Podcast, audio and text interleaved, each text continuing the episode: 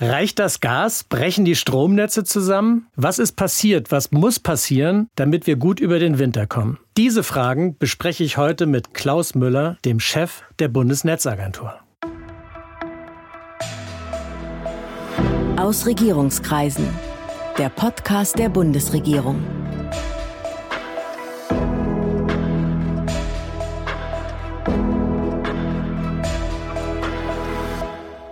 Hallo, willkommen zu Aus Regierungskreisen, dem Podcast der Bundesregierung. Ich bin Sven Siebert, ich bin Gastgeber dieses Podcasts und heute begrüße ich Klaus Müller, den Präsidenten der Bundesnetzagentur für Elektrizität, Gas, Telekommunikation, Post und Eisenbahnen. Hallo, Herr Müller. Seien Sie gegrüßt. Schöne Grüße aus Bonn. Herr Müller, gucken Sie eigentlich im Moment dauernd in den Wetterbericht? Studieren Sie in diesen Wochen die Langfristprognosen des Deutschen Wetterdienstes? Aber ja, mehrfach täglich sogar, weil eine Erkenntnis zeigen uns die Erfahrungen der letzten Jahre. Der Gasverbrauch und damit verbunden die Frage, ob wir Probleme kriegen oder nicht, hängt maßgeblich mit dem Wetter und damit unserem Heizverhalten zusammen. Ja, nun ändern sich ja, ähm, jedenfalls ist es ja nicht so gedacht, die Langfristprognosen des Deutschen Wetterdienstes ändern sich ja jetzt nicht täglich oder nicht stündlich, oder? Nein, das ist richtig. Und erstmal die positive Botschaft. Bis in den Februar hinein geht der DWD von einem milden Winter aus. Und das würde die Bundesnetzagentur, das würde uns alle mit Blick auf die Versorgungssicherheit mit Gas sehr freuen. Aber natürlich schwankt das Wetter mal und die Frage, wie geht es unseren Gasverbräuchen, den Gasspeichern, das hängt natürlich davon ab, wie kalt es morgen und übermorgen wird. Sie haben ja lange gewarnt vor einer Gasmangellage. Würden Sie sagen, jetzt, nicht nur mit Blick auf das Wetter, sondern auch auf die anderen Faktoren, sind Sie optimistisch, dass die Energie, dass das Gas über den Winter reicht? Also ich würde mal so sagen, Deutschland ist dank kluger Entscheidungen und auch mancher harter Anstrengungen inzwischen deutlich besser vorbereitet, als wir, als ich das im Sommer noch gedacht habe. Und das ist alles nicht vom Himmel gefallen. Die Bundesregierung hat in Gaseinspeicherung investiert. Wir sind sehr gut davor, was die LNG-Terminals, also die Flüssiggasterminals an Nord- und Ostsee angeht. Und ein großes Dankeschön an die Industrie, an die privaten Haushalte. Wir sparen, auch dank des guten Wetters, deutlich mehr Gas ein und das hilft uns gerade allen. Auf wen kommt es beim Sparen denn eigentlich am meisten an? Auf die privaten Haushalte oder auf die Industrie?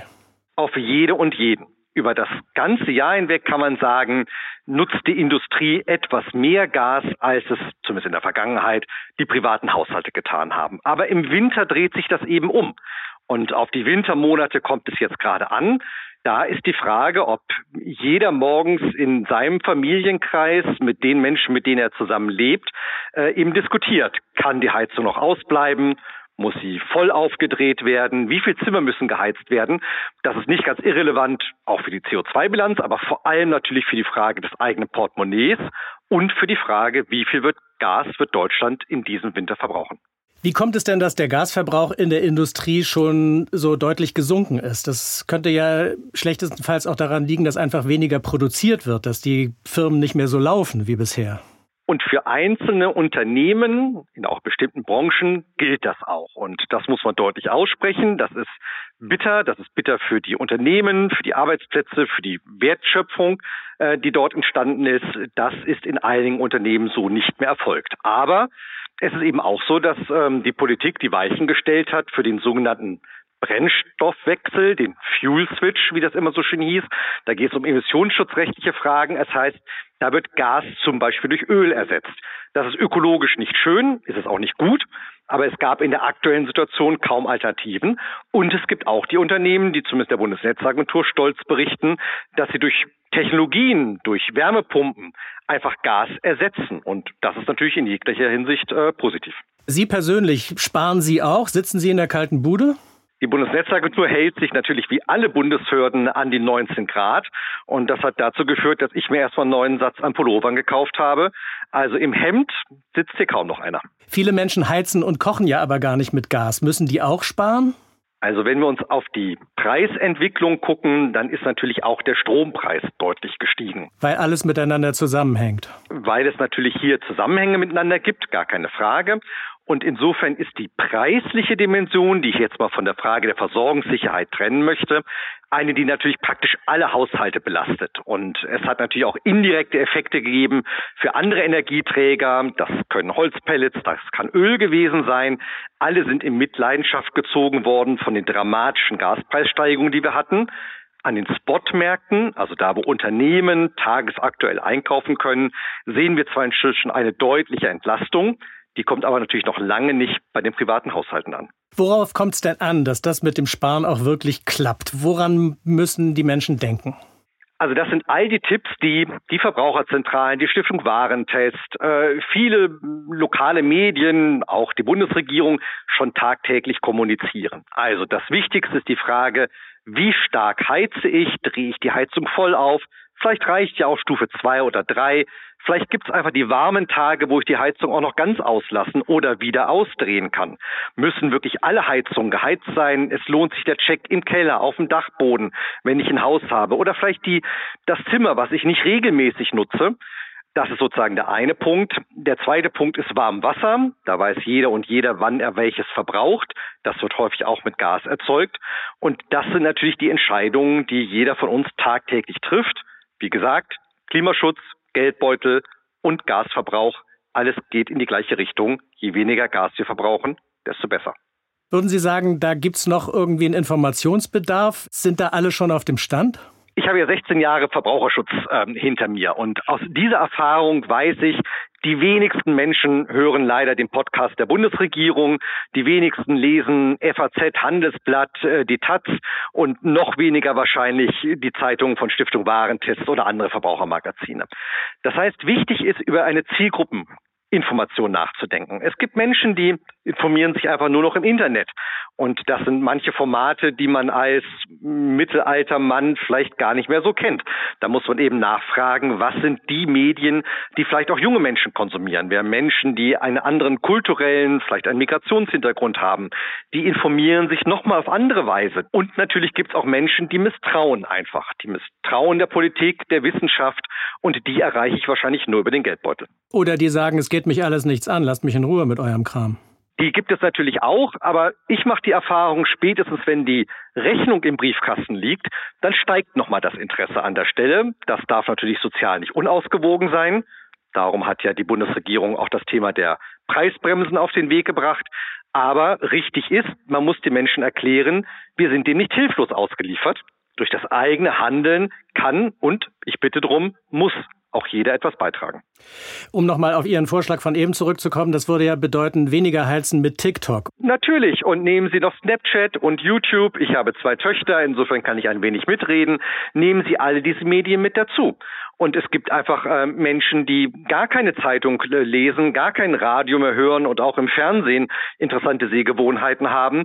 Vielleicht wäre zumindest für den übernächsten Winter auch eine Netflix äh, oder Amazon Prime Serie wichtig, wo vielleicht Protagonisten ähm, nicht nur über Liebe, Krieg oder Frieden reden, sondern auch über die Frage des Heizens und des äh, Energieverbrauchs.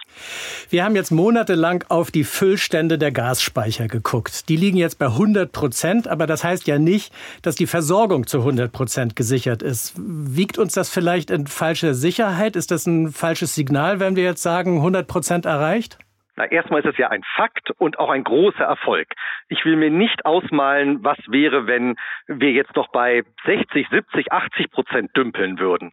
Dann wären die Preise nicht so gefallen, dann könnte nicht auch das ein oder andere Industrieunternehmen etwas ruhiger produzieren und auch bei den privaten Haushalten gäbe es mehr Stress.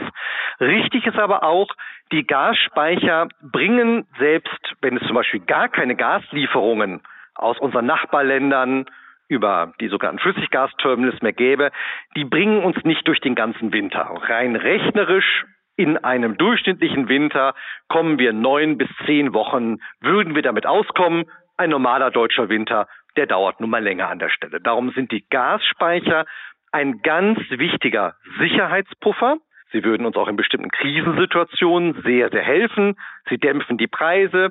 Sie helfen den Stadtwerken, Energieversorgern, ihren Auftrag zu erfüllen. Aber Sie dürfen nicht äh, täuschen, die minus, mindestens minus 20 Prozent Einsparungen, die gelten auch weiterhin, damit wir nicht in eine Gasmangellage kommen. Wenn man jetzt das zugrunde legt, was jetzt tatsächlich irgendwie aus unserem benachbarten Ausland an uns geliefert wird, rechnen Sie dann trotzdem damit, dass am Ende des Winters die Speicher eigentlich leer sind? Das darf uns nicht passieren, weil es mindestens einen zweiten Winter gibt wo die Bundesnetzagentur Stand heute davon ausgeht, auch das kann noch ein sehr angespannter Winter werden. Und auch die Bundesregierung hat ja all ihre Rettungsmaßnahmen bis in das Jahr 2024 konzipiert. Und darum gibt es einmal im Gesetz eine sogenannte Haltelinie. Also wir sind angehalten, zum 1. Februar noch 40 Prozent in den Gasspeichern zu haben. Dann kann noch ein kalter Februar kommen. Das kann man heute noch nicht genau abschätzen. Aber für die Bundesnetzagentur ist klar, wir haben mindestens zwei Winter im Blick und darum ist das absolute Ausspeichern aus den Gasspeichern in den nächsten Monaten für uns keine gute Option. Wenn jetzt im Februar unerwarteterweise eine scharfe äh, Frostperiode kommt und wir Schlittschuhlaufen gehen, statt irgendwie im Straßencafé zu sitzen, und das Gas reicht erkennbar irgendwann nicht mehr. Was passiert dann? Was können Sie dann machen? Was müssten wir dann tun? Genau, also erstmal, wenn das absehbar ist, dann wird das Indikatorenset, was die Bundesnetzagentur im Laufe des ähm, Novembers veröffentlichen wird, das wird das vorher anzeigen. Also wir wollen der Bundesregierung, aber auch der Öffentlichkeit, allen Menschen, die täglich eine Entscheidung treffen, ein, ein Indiz geben dafür, wie weit weg oder wie nah eine Mangellage, so heißt das dann, tatsächlich momentan ist. Und wenn sich das durch eine Kombination aus vielleicht Wetterereignissen, wer weiß, wie die Situation in unseren Nachbarländern ist und, und, und, wenn sich das abzeichnen sollte, wollen wir das natürlich nutzen, damit die Menschen vielleicht dann doch noch mal etwas mehr sparen. Wir rechnen auch mit Preiseffekten in der Situation. Wir haben gemeinsam mit dem Bundeswirtschaftsministerium und THE, das ist der Marktgebietsverantwortliche in Deutschland für die Gasversorgung, mit denen haben wir ein sogenanntes Regelenergieprodukt auf den Weg gebracht, also letzte marktbasierte Instrumente, um eine sogenannte Gasmangellage zu vermeiden. Aber wenn das alles nicht hilft, wenn sie sich abzeichnet, dann muss erstmal die Bundesregierung eine Entscheidung treffen. Das kann nicht die Bundesnetzagentur von sich heraus äh, entscheiden. Aber auch der würde nicht alleine über eine Gasmangellage entscheiden. Das muss das gesamte Bundeskabinett tun. Und wenn jetzt all diese Voraussetzungen erfüllt sind, bedeutet es ja, dass der Markt mit all seinen Mechanismen nicht mehr in der Lage ist, für genügend Gasversorgung bei einer entsprechenden Nachfrage zu sorgen. Und dann gibt es ein Drohszenario, nämlich dass der Gasdruck zu stark abfällt. Das würde vielleicht bei Ihrer oder meiner Gasheizung dazu führen, dass ein Sicherheitsventil rausspringt. Das müsste nachher händisch wieder sozusagen instand gesetzt werden. Das wollen wir alles nicht erleben. Und das ist der Moment, wo dann die Bundesnetzagentur präventiv sagen muss, wir reduzieren die Gasverbräuche. Und das können wir auch mit verschiedenen Instrumenten tun. Wir können eben die schon erwähnten Gasspeicher nutzen, um noch möglichst viel Gas für die Übergangszeit zu nutzen, damit die Unternehmen sich auf so eine Situation einstellen können. Das bemisst sich aber eher in wenigen Tagen. Dann sind wir befugt und gemäß dem europäischen Recht in der Lage, die, sogenannten nicht geschützten ähm, Kundengruppen, das sind dann vor allem Unternehmen, mit einer prozentualen äh, Kürzung zu versehen. Das müssten sie einsparen. Und darauf hat sich jetzt die Bundesnetzagentur lange vorbereitet. Was muss dabei berücksichtigt werden? Über welche Branchen reden wir? Welche Konsequenzen hätte das? Und wenn sogar dieser Schritt nicht nutzt, äh, nicht ausreicht, dann haben wir eine digitale IT-Sicherheitsplattform Gas äh, inzwischen aufgebaut, wo wir bei den zweieinhalbtausend größten industriellen Gasverbräuchern Daten abgefragt haben, mit denen wir inzwischen digital kommunizieren können und wo wir dann noch eine weitergehende Kürzung ähm, aussprechen müssten, um wiederum ein Gasnetz in Balance, in Stabilität zu bringen.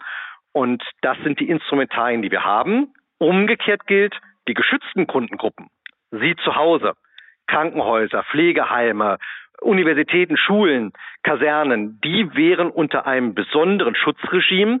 Und das gilt auch für den lebenswichtigen Bedarf, wenn Unternehmen ihn produzieren. Mit Blick auf den Kunden, Sie erwähnten ja schon, dass Sie lange Jahre Vorstand des Bundesverbands der Verbraucherzentralen waren. Funktioniert das mit den Preisbremsen, die jetzt auf den Weg gebracht wurden? Bleibt Energie bezahlbar, auch in einer sich möglicherweise weiter verschärfenden Lage? Das ist womöglich eine Frage, die Menschen, aber auch Unternehmen sehr unterschiedlich beantworten werden. Wir wissen, dass ähm, Menschen, die ein hohes Einkommen haben, viel Gas, Energie verbrauchen, natürlich mit so einer Situation leichter umgehen können, als wenn es bei mir knapp ist. Und äh, wenn ich zu denjenigen gehöre, die eben kein hohes Einkommen, kein hohes Vermögen haben. Darum hat die Bundesregierung ähm, mit den Gas- und Strompreisbremsen nach einem langen Diskurs mit der sogenannten Expertenkommission Gas und Wärme ja einen Mechanismus entwickelt, der nicht die gesamte Rechnung übernimmt. Also das Signal ist nicht, die Bundesregierung zahlt meine Strom- und Gasrechnung.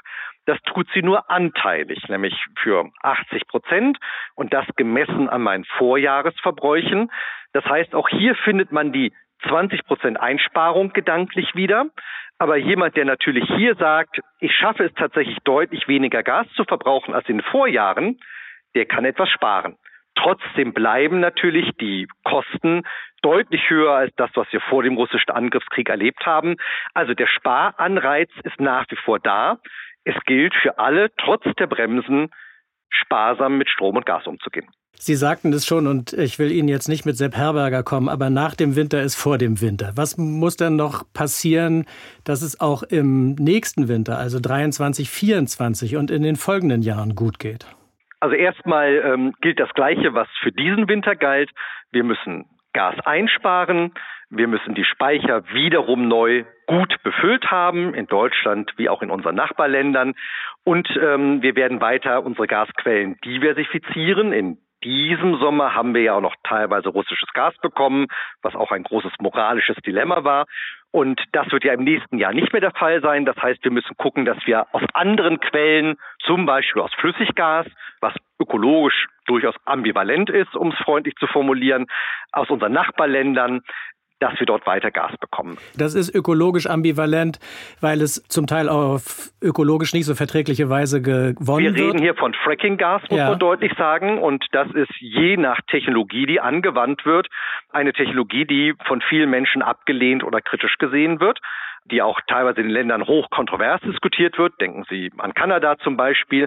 Aber nochmal, in dieser Situation, die ja eine Notlage ist, die durch den russischen Angriffskrieg ja auch indirekt selbst auf Deutschland wirkt, da gibt es erstmal kurzfristig keine guten Alternativen. Aber, und das war mein zweiter Punkt, wir dürfen natürlich trotzdem das Übermorgen nicht aus den Augen verlieren. Und das bedeutet, dass die Bundesregierung, aber auch viele Unternehmen, viele Wissenschaftler, viele Umweltverbände zu Recht darauf hinweisen, lass uns auf Solarthermie, auf Wärmepumpen setzen. Also auf Energieerzeugungsarten, mit denen es uns eben gelingt, äh, regenerative Wärme in dem Fall oder natürlich gleichfalls mit Solar- und Windenergie äh, auf regenerativen Strom zu setzen. Lass uns in Technologien investieren, mit denen wir weniger Energie und Strom verbrauchen.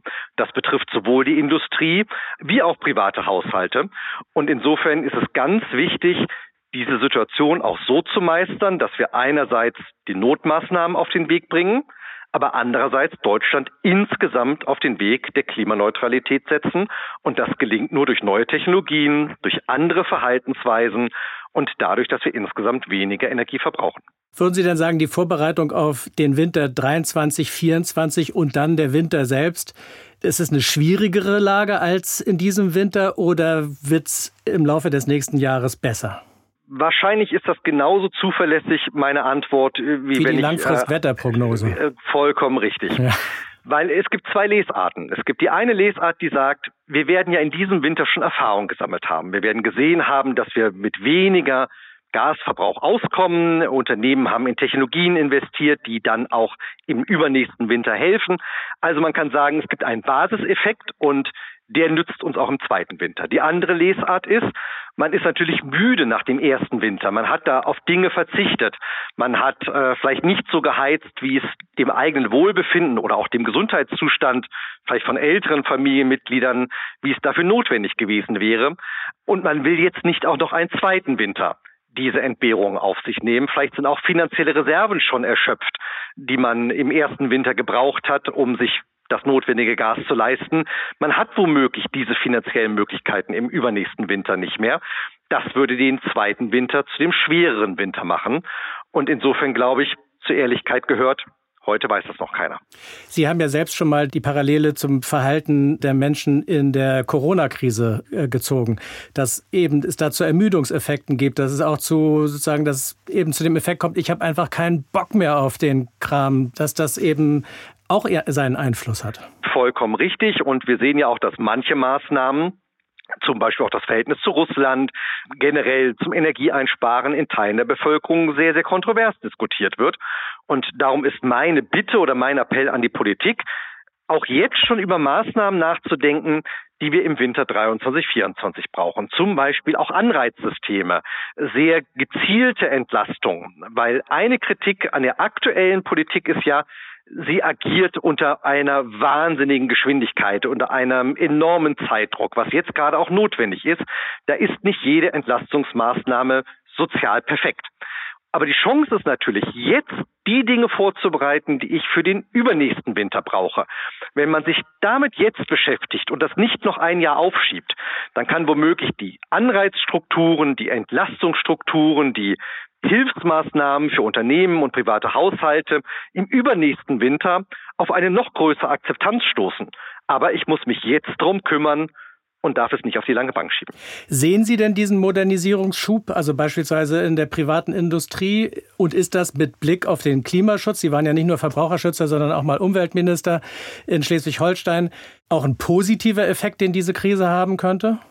Also ich merke, dass angesichts des Leides, was Russland über die Ukraine bringt, wo ja auch bald seit Menschen sterben, ist sozusagen das Wort Chance eins, was mir nur schwer über die Lippen gehen würde. Aber richtig ist natürlich, man kann aus so einer Krise lernen und man muss aus so einer Krise lernen. Und dazu gehört, dass erstens Europa zusammenrückt. Wir sehen, dass wir ganz viele Maßnahmen nur gemeinsam als Europäerinnen und Europäer bewältigen können und dass eben auch Solidaritätsmaßnahmen, also einander auszuhelfen, in so einer Krise natürlich nochmal wichtiger sind, sei es gegen die Ukraine, aber sei es zwischen europäischen Ländern. Wir sehen, dass technologisch einiges möglich ist. Die Geschwindigkeit, mit der wir jetzt Flüssiggasterminals an Nord- und Ostsee aufbauen, die wünsche ich mir beim Ausbau erneuerbarer Energien, beim Netzausbau. Es zeigt, was möglich ist, wenn man das will. Und ich glaube, manche Widerstände, die es gegen die Energiewende gegeben hat, die sind hoffentlich Blick auf die aktuelle Situation, in der wir sind, vielleicht hinfällig geworden oder vielleicht können manche Menschen oder auch Akteure über ihren Schatten springen und sagen, ja, Windkraftanlagen auch in meiner Gemeinde, in meinem Landkreis, die machen uns unabhängiger. Die können uns auch auf Dauer günstigeren Strom bringen und die helfen meinen Unternehmen, meinen Verbrauchern und Verbrauchern, meinen Bürgerinnen und Bürgern. Also ich glaube, da gibt es Möglichkeiten und diese Möglichkeiten, diese Lerneffekte, die müssen wir jetzt nutzen. Hilft das auch der energieintensiven Industrie? Also ich denke jetzt an Glas, Stahl, Papier. Aber natürlich, wir schreiben Unternehmen, dass sie eben ähm, ihre gasbetriebenen ähm, Wannen für Keramik und Glas umgestellt haben auf Strom. Das ist aktuell dann häufig doch noch Strom aus Kohlekraftwerken oder Ölkraftwerken. Aber mir schreibt praktisch jedes Unternehmen, sie wissen, viel besser wäre es, wenn es eben erneuerbarer Strom ist, weil ich natürlich sehe, dass zu konkurrenzlosen, günstigen Preisen Wind onshore, demnächst offshore Strom hergestellt werden kann. Da bin ich nicht abhängig von Kohlebeschaffungsstrategien, von Uranbeschaffungsstrategien oder ähnlichem, was im fossilen Bereich natürlich ein Problem ist und bleibt. Aber dafür brauche ich die Netze. Dafür brauche ich die Windkraftanlagen. Dafür brauche ich Solaranlagen auf den Dächern. Nichts davon fällt vom Himmel. Alles ist die Konsequenz von politischen Entscheidungen, von Investitionsentscheidungen, äh, von mutigen Menschen und Unternehmen, die in Erneuerbare und in Netze investieren. Und wir als Bundesnetzagentur können und müssen alles dafür tun, dass das schneller, einfacher und besser möglich wird. Jetzt sind wir schon ganz stark in Richtung Strom gerutscht in unserem Gespräch. Wie sieht es denn da aus im kommenden Winter und im übernächsten Winter mit der Versorgungssicherheit und der Netzstabilität? Dazu hat ja die Bundesregierung ähm, sogar einen verschärften Stresstest auf den Weg gebracht. Und das war ja auch die Grundlage dann für schwierige politische Diskussionen. Das Ergebnis ist bekannt. Der Kanzler hat eine richtige Entscheidung getroffen. Mit Blick auf die Frage, hat Deutschland genug Strom? Ich glaube, das kann man etwas entspannter angehen. Da müssen wir auf die Situation unserer französischen Nachbarn gucken. Das müssen wir eng im Blick haben. Mit Blick auf die Netzstabilität, was eine etwas andere Frage ist, da haben wir tatsächlich einige, ich sag mal, Sünden der Vergangenheit in den Blick zu nehmen. Strom verteilt sich über Deutschland noch nicht so gut wie das nötig und wie es vor allem auch kostengünstiger wäre. Und wie wir es auch in Zukunft bräuchten. Absolut, da sind die Fehler der Vergangenheit noch sehr, sehr teuer, zwar milliardenschwer teuer. Und all das bedeutet, um die Versorgungssicherheit so optimal und so preisgünstig wie irgendwie möglich zu gestalten, brauchen wir eben einen Netzausbau. Auch das denken wir europäisch. Auch das denken wir mit Blick auf die Energiewende. Auch da haben vielleicht viele in den letzten Monaten dazugelernt, warum es einfach richtig und wichtig ist, diesen Netzausbau zu betreiben. Können wir im Zweifelsfall auch Nachbarn mitversorgen oder sind wir eigentlich immer noch eher auf die Hilfe unserer Nachbarn angewiesen?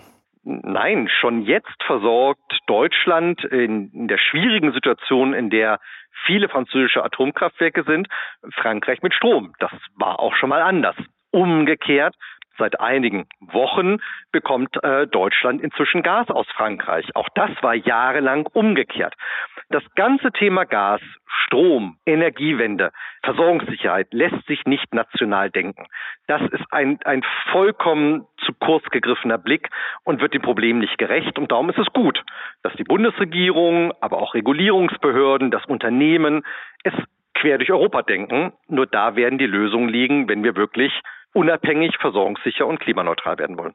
Die ganze Misere, die ganze Krise beginnt ja mit dem Angriff ähm, Russlands auf die Ukraine. Was bedeuten denn jetzt die Kriegsschäden an der Energieinfrastruktur in der Ukraine für die europäischen Netze und möglicherweise für Anforderungen an uns, was die Stromproduktion angeht? Also es bedeutet, dass wir die Ukraine auch morgen und übermorgen nicht im Stich lassen können. Das bedeutet, dass wir uns Gedanken machen, wie kann auch die Ukraine mit Energie versorgt werden, was kann dort verantwortungsbewusst, aber eben auch im Sinne der Solidarität geleistet werden. Ähm, keiner weiß oder ich kann es zumindest nicht vorhersagen, wie lange dieser Krieg dauern wird und wie sich das Weiß entwickelt. Aber klar ist, ähm, wir wollen und wir müssen solidarisch mit der Ukraine sein und das betrifft eben auch die Frage der Energieversorgung. Vielen Dank. Das war Klaus Müller, der Chef der Bundesnetzagentur. Vielen Dank für das interessante Gespräch. Ich danke Ihnen, Herr Siebert. Vielen Dank. Demnächst geht es hier weiter mit weiteren Gesprächspartnerinnen und Gesprächspartnern aus der Bundesregierung. Und ich hoffe, Sie als Zuhörerinnen und Zuhörer sind dann wieder dabei. Das war Aus Regierungskreisen, der Podcast der Bundesregierung. Mehr Informationen zur Politik der Bundesregierung finden Sie auf bundesregierung.de und auf unseren Social-Media-Kanälen.